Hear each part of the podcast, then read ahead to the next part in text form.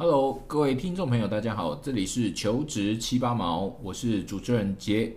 今天要跟大家分享的这个工作呢，就是我之前先前的工作，也就是领队的工作。没错，因为呢，当初成立这个频道，就是因为疫情的关系，哦，到目前为止呢，已经失业了满半年，之后呢，会再继续失业下去。哎，要失业到什么时候？哇嘛怎样？希望呢，透过这个频道，能够有更多的哈不同的职业的人，哈，不管你是这个劳方也好，你是资方也好，都欢迎呢来到这个平台上面，哦，聊一聊你们这个工作的一些不为人知的一些东西。好，今天的频道呢，要带给大家的是呢，如果你想要成为好未来在呃可能疫情趋缓或者是呢边境开放的时候，你想要成为一个领队，好，我想要给大家呢一点点我自己的一个心得还有分享，好，顺便跟大家分享一下这个工作的优点跟缺点，啊，还有一些必要的一个条件，好，这是这个频道呢今天要带给大家的东西。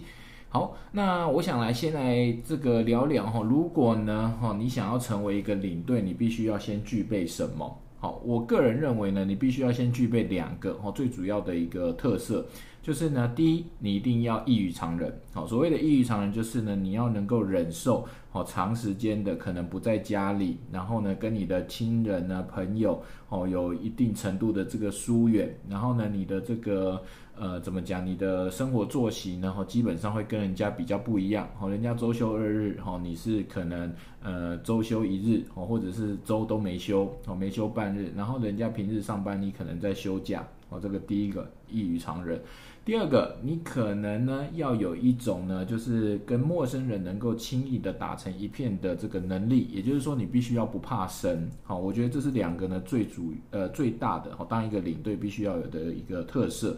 当然，很多人会问说，那当领队还需要什么样其他的条件呢？再来，哦，就是硬体方面的，你必须要去考到一个好国际的一个这个领队执照。那这个呢是国家的，呃，目前是国家的考试。哦，正确的日期我有点忘记，但是呢，应该没有。如果我印象中没错的话，都是在大概差不多年底，哦，十月、十一月的时候，然后这个报名，然后明隔年的大概三月，哦，来做这个考试。所以说，你只要考过了哦，平均分数呢六十分，通常是考四个科目哦，考四个科目，然后呢考，如果你是像我一样考外语领队的话，你会加考一个这个语言哦，比如说英文啊、日文，啊法文、西班牙文，然后俄文、阿拉伯文哦，就是各式各样的语言，然后呢再加上领队实务一、领队实务二哦，还有观光资源概要。哦，这样子总共加起来呢是四个科目。如果你是考华语的领队，哦，就是中文的领队，那基本上你只要考三样，哦，就是不考英文，只考领队实务一、领队实务二跟观光资源概要，哦，就这样子。那观光资源概要是什么呢？观光资源概要其实讲白一点，哦，就我个人的认知，哦，它就是你以前念过的那些，呃，就是国高中，哦的这些历史地理。那当然，主要会偏重在可能地理的方面吧。我个人觉得，因为大部分都会问你一些比较细的，哈，比如说原住民的一些历史文化啦，好清清代的一些历史文化啦，哈，还有一些呃，怎么讲台湾的一些周遭的山啊、海啊，哈，一些离岛啊、景点啊，哈，这一些的。那这些东西呢，基本上都有书哦，可以去这个看啊，甚至你买一个考古题来，然后就基本上这些东西都会涵盖。那另外两个科目呢，领队实务一跟领队实务二呢，主要就是在于领队哦必须要知道的一些呃怎么讲法规啊、法条啊，好，还有你在这个国外啊的一些国际礼仪啊好方面的这些常识。那这三颗，我觉得哦，基本上，如果你本身像我刚刚讲的，你有符合第一个不正常的这个这个特性，好像常常客人都会说，哎，那个姐，我觉得好，你好像有点不太正常，我都会跟客人讲说，嗯，我什么时候有说过我正常？哦，所以说客人呢就会觉得啊，诶，哦哦，是是是是是，所以说哦，基本上如果你本身不太正常，那你一定呢对于这一些奇奇怪怪的一些小资讯啊、小常识哦，你都曾经听过、看过，或者是呢有涉略过哦。主要呢就是你只要呢买一本考古题来，然后呢让你的这个大脑重新的再运作一下，再 run 一下，哦，再看一下哦，基本上我觉得没有什么太大问题。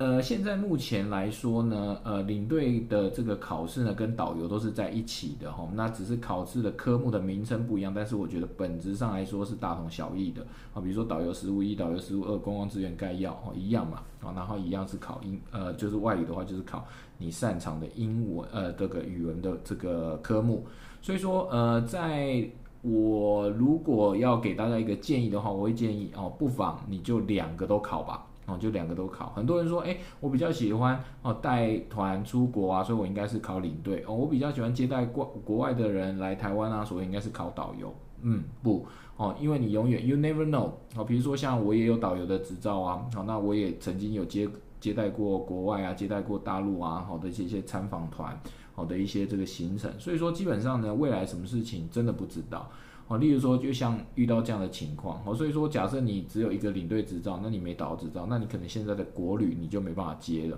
哦，所以我都会建议说，不妨就两个都考吧，哦，因为其实呢，真的哦，大同小异。那这个录取率的话呢，现在来说，这个行业录取率大概至少都根据以往的这个平均的这些数字来看的话，至少都会有。哦，两成五到三成左右的录取率，哦，甚至我记得去年还是前年，哦，甚至还高达将近四成的这个，呃，将近四成以上的这个录取率。哦，对照其他的国家考试，哦，例如像是那个高考啦，哈，普考啦，哈，律师啊，哈，或者司法官啊这些，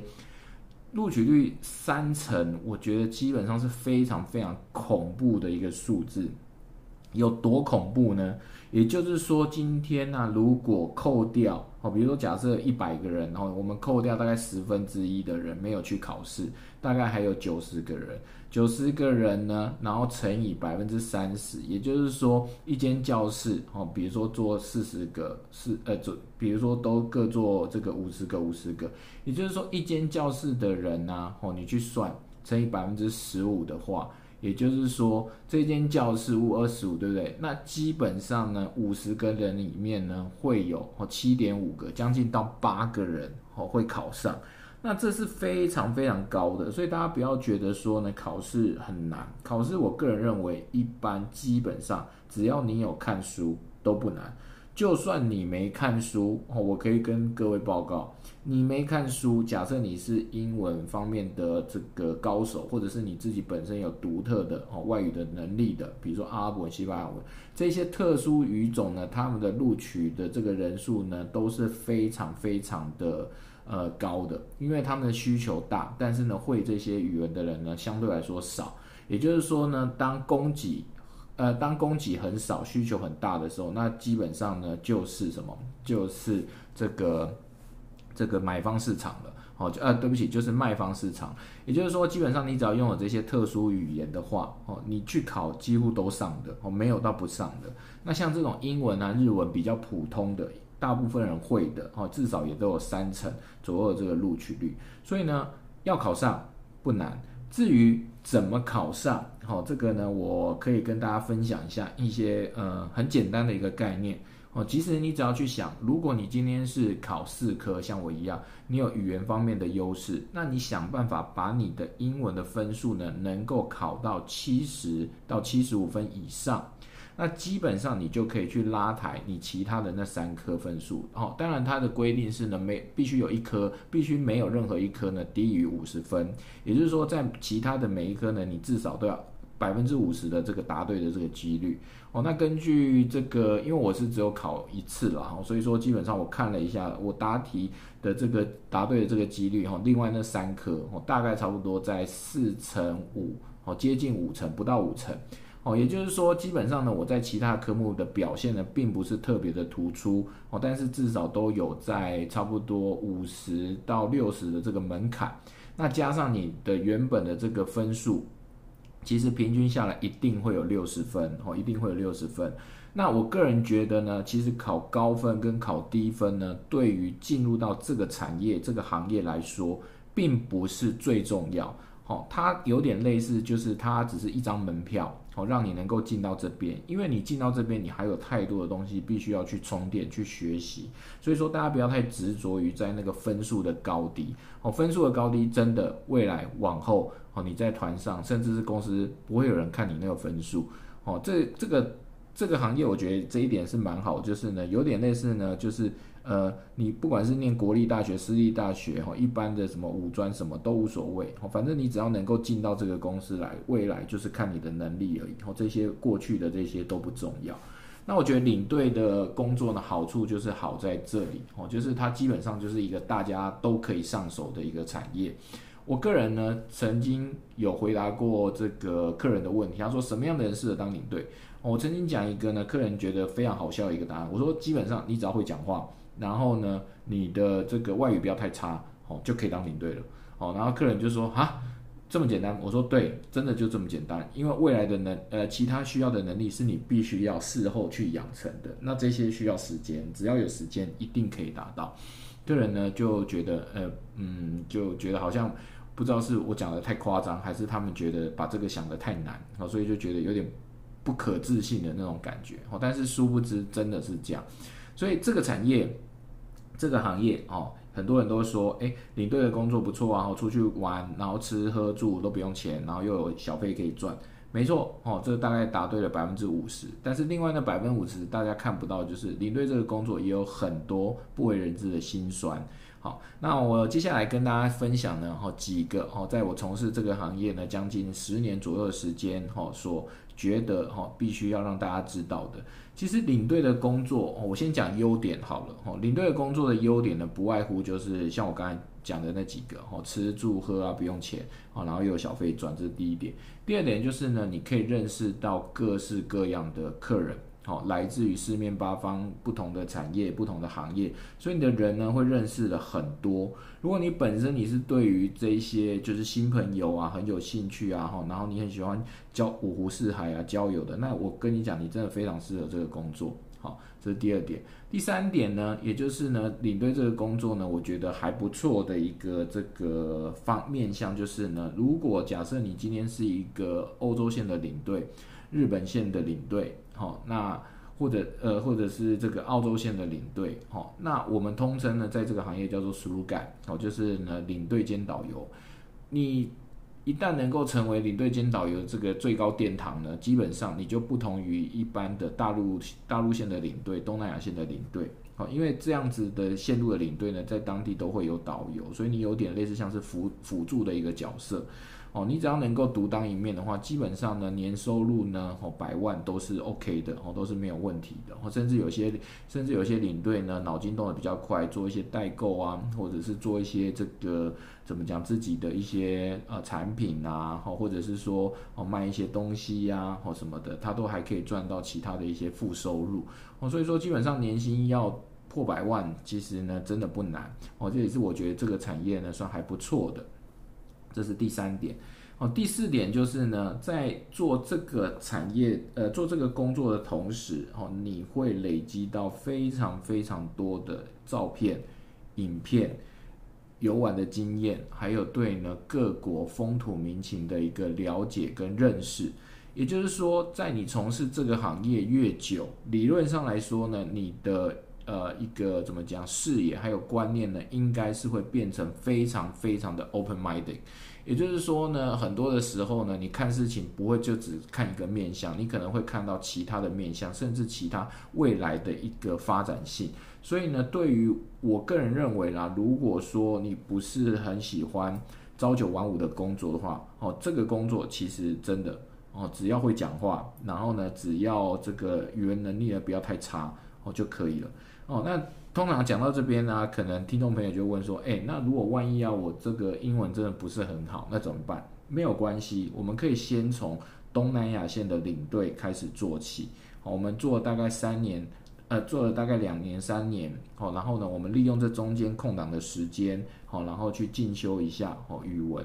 哦，语文是这样子，它没有办法一触可及，但是只要你有心，它一定会提升到。可以沟通的程度哦，当然每个人的标准不一样。如果说你是针对哦，比如说做这个工作用的话，那我觉得沟通的程度的语言就 OK 了。那沟通的话，基本上如果说你要讲一个数字，很简单，比如说像日日文的话，有四个等级嘛，一级、二级、三级、四级，大概差不多到三级就可以了。那英文的话也差不多就是这样。当然，你如果说像要用一个更数字，就是你大概多多译的话，大概可能考个大概六百分左右，哦，就大概这个等级就可以了。哦，那六百分其实真的不难。比如说像托福的话，你可能 GRE 那些都不用考到满分，哦，都大概中间的分数都可以了。哦，就是呢，你可以利用这个，在你当东南亚线的领队，哦，比较不需要用到英文的这个时间呢，去把它进修，去把它加强起来，哦，所以其实就 OK 了。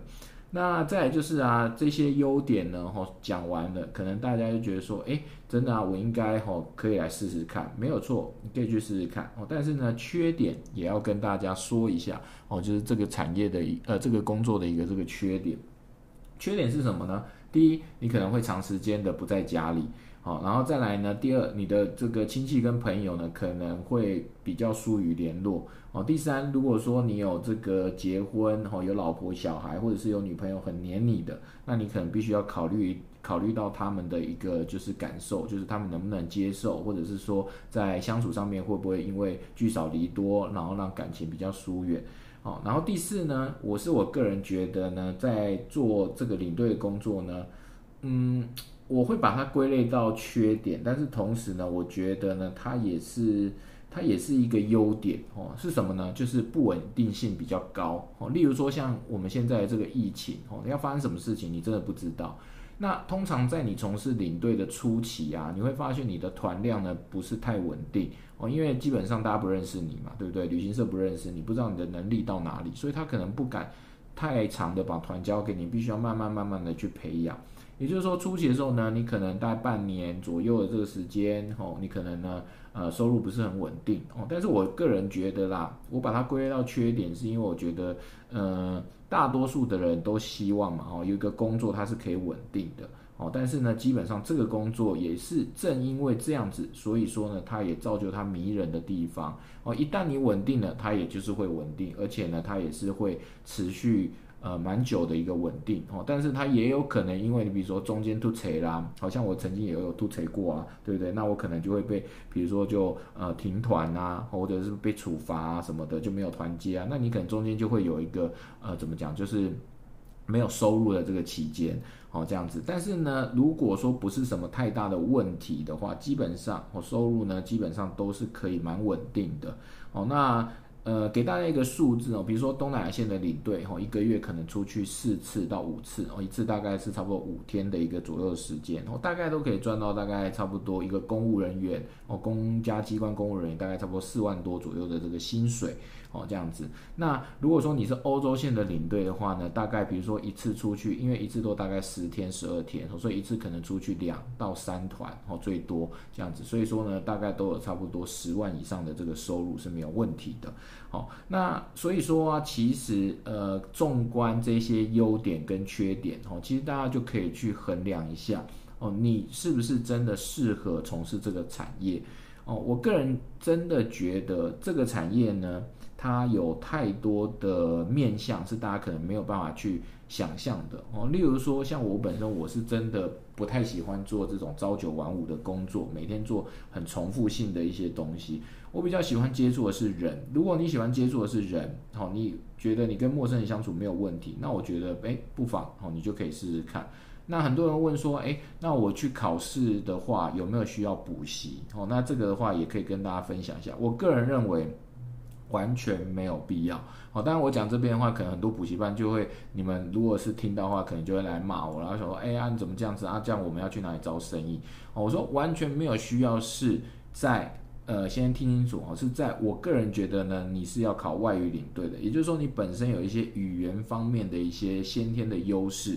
哦，那我觉得你可以靠你的语言去拉分哦，那那其他的那三个科目，你可以靠自修的方式，我觉得是 OK 的。哦，但是如果你是没有语文方面的一个天赋，然后呢，本身呢又不是一个怎么讲，常常会去看一些狗戏沙呀，然后接触一些资讯的，那我真的觉得，哎，可以去补习班走一下。哦，去看一下，因为其实现在的补习费啊也没有很贵，哦，大概一两万块了不起，哦就紧绷了。那它有些有提供保证的啊，有些没有提供保证的，哦，你都可以去 run 一遍，哦。但是我个人觉得，如果你呃不想花这个钱，或者是说呢，你真的也想从事这个，哦，你不妨呢，你可以在我的频道下面留言哦，或者是说呢，你就直接在粉丝专业私讯给我哦，我都很乐意呢帮助哦这些想要从事这一个行业的人哈，一点小小的一些建议，还有一些配博哦这样子。其实我大概跟你讲，大概花个半天的时间呢，我相信你应该就。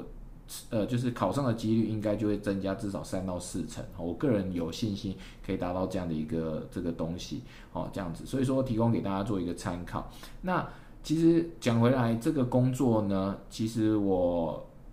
不瞒大家说，哈，其实做到现在大概差不多十年左右的时间，哈，我个人觉得这个工作带给一个。呃，一个人最大的一个好处就是他不断的、不断的需要去 input 一些东西哦。今天不管你去到一个新的国家，去到呃很熟悉的国家，你都必须要去 input 新的东西，因为你有去吸收新的东西，你才可以去 output 一些新的资讯哦给你的这个客人。所以说，在这个产业呢，呃，很多人常讲说，就是在电视上啊看到说什么哦，有什么达人啊或什么的，我个人都觉得呢，达人。呃，有点太过于 over 哦。如果说你说是像专家，那我觉得还可以接受哦。比如说，大家如果去看我的粉丝专业，哎，土耳其专家哈，为什么我说感谢土耳其专家？因为我去已经超过。哦，一百次了。如果说假设一个国家你去了超过一百次，然后呢，我觉得你对它一定有某种程度上的一个熟悉哦，你可以称自己是呃比较专家是没有问题。但是我不会说是达人，因为达人是什么意思？达人就是说好像我全部都懂哦，很全方位的全部都懂。那我觉得就是称达人哦。那当然现在的人你要用什么名词？我觉得那就是一个形容词，然后我们也不用太去。呃，怎么讲？太去计较这个东西，但是我觉得呢，这个行业呢，最大的一个迷人的地方，也就是在这边，你可以不断的让你自己 upgrade upgrade，哦，有点类似像游戏打怪，不断的升级升级。但是这个升级呢，你在呃，就是外观上是看不出来的，哈，你必须要进到这个呃，就是跟团的这个时间里面，哦，你才能够把这些东西发挥出来。好，那我觉得这是很吸引我的一点。然后呢，在带团的同时呢，你也会增加很多新的影片、新的照片，哦，不同的一些感动，不同的一些旅行的回忆。好，那我觉得其实呢，也要给大家呢，在最后我们节目要结束的这个同时，我希望大家在从事这一行的时候呢，哦，可以真的很认真的去想想，第一，你是不是很喜欢？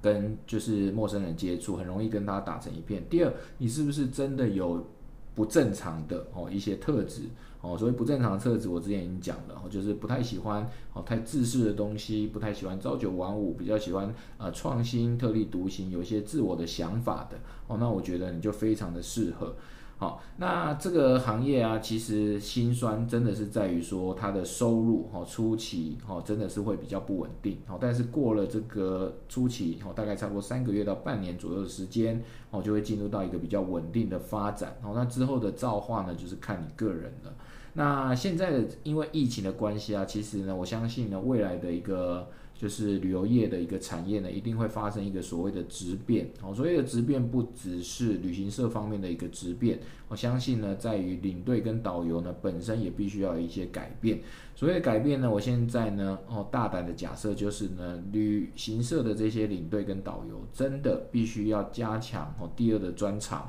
还有你必须要提升你自己的附加的这个价值。也就是说，其实，在呃你要从事这个产业之前呢。是非常适合现在所谓的斜杠的，也就是说，不同的专业的人如果进入到这个产业，其实对这个产业来说，客人能够得到的一些呃东西会越加的丰富哦。也就是说，假设你今天是电脑工程师好了，或者甚至你是技师、你是医师、你是律师，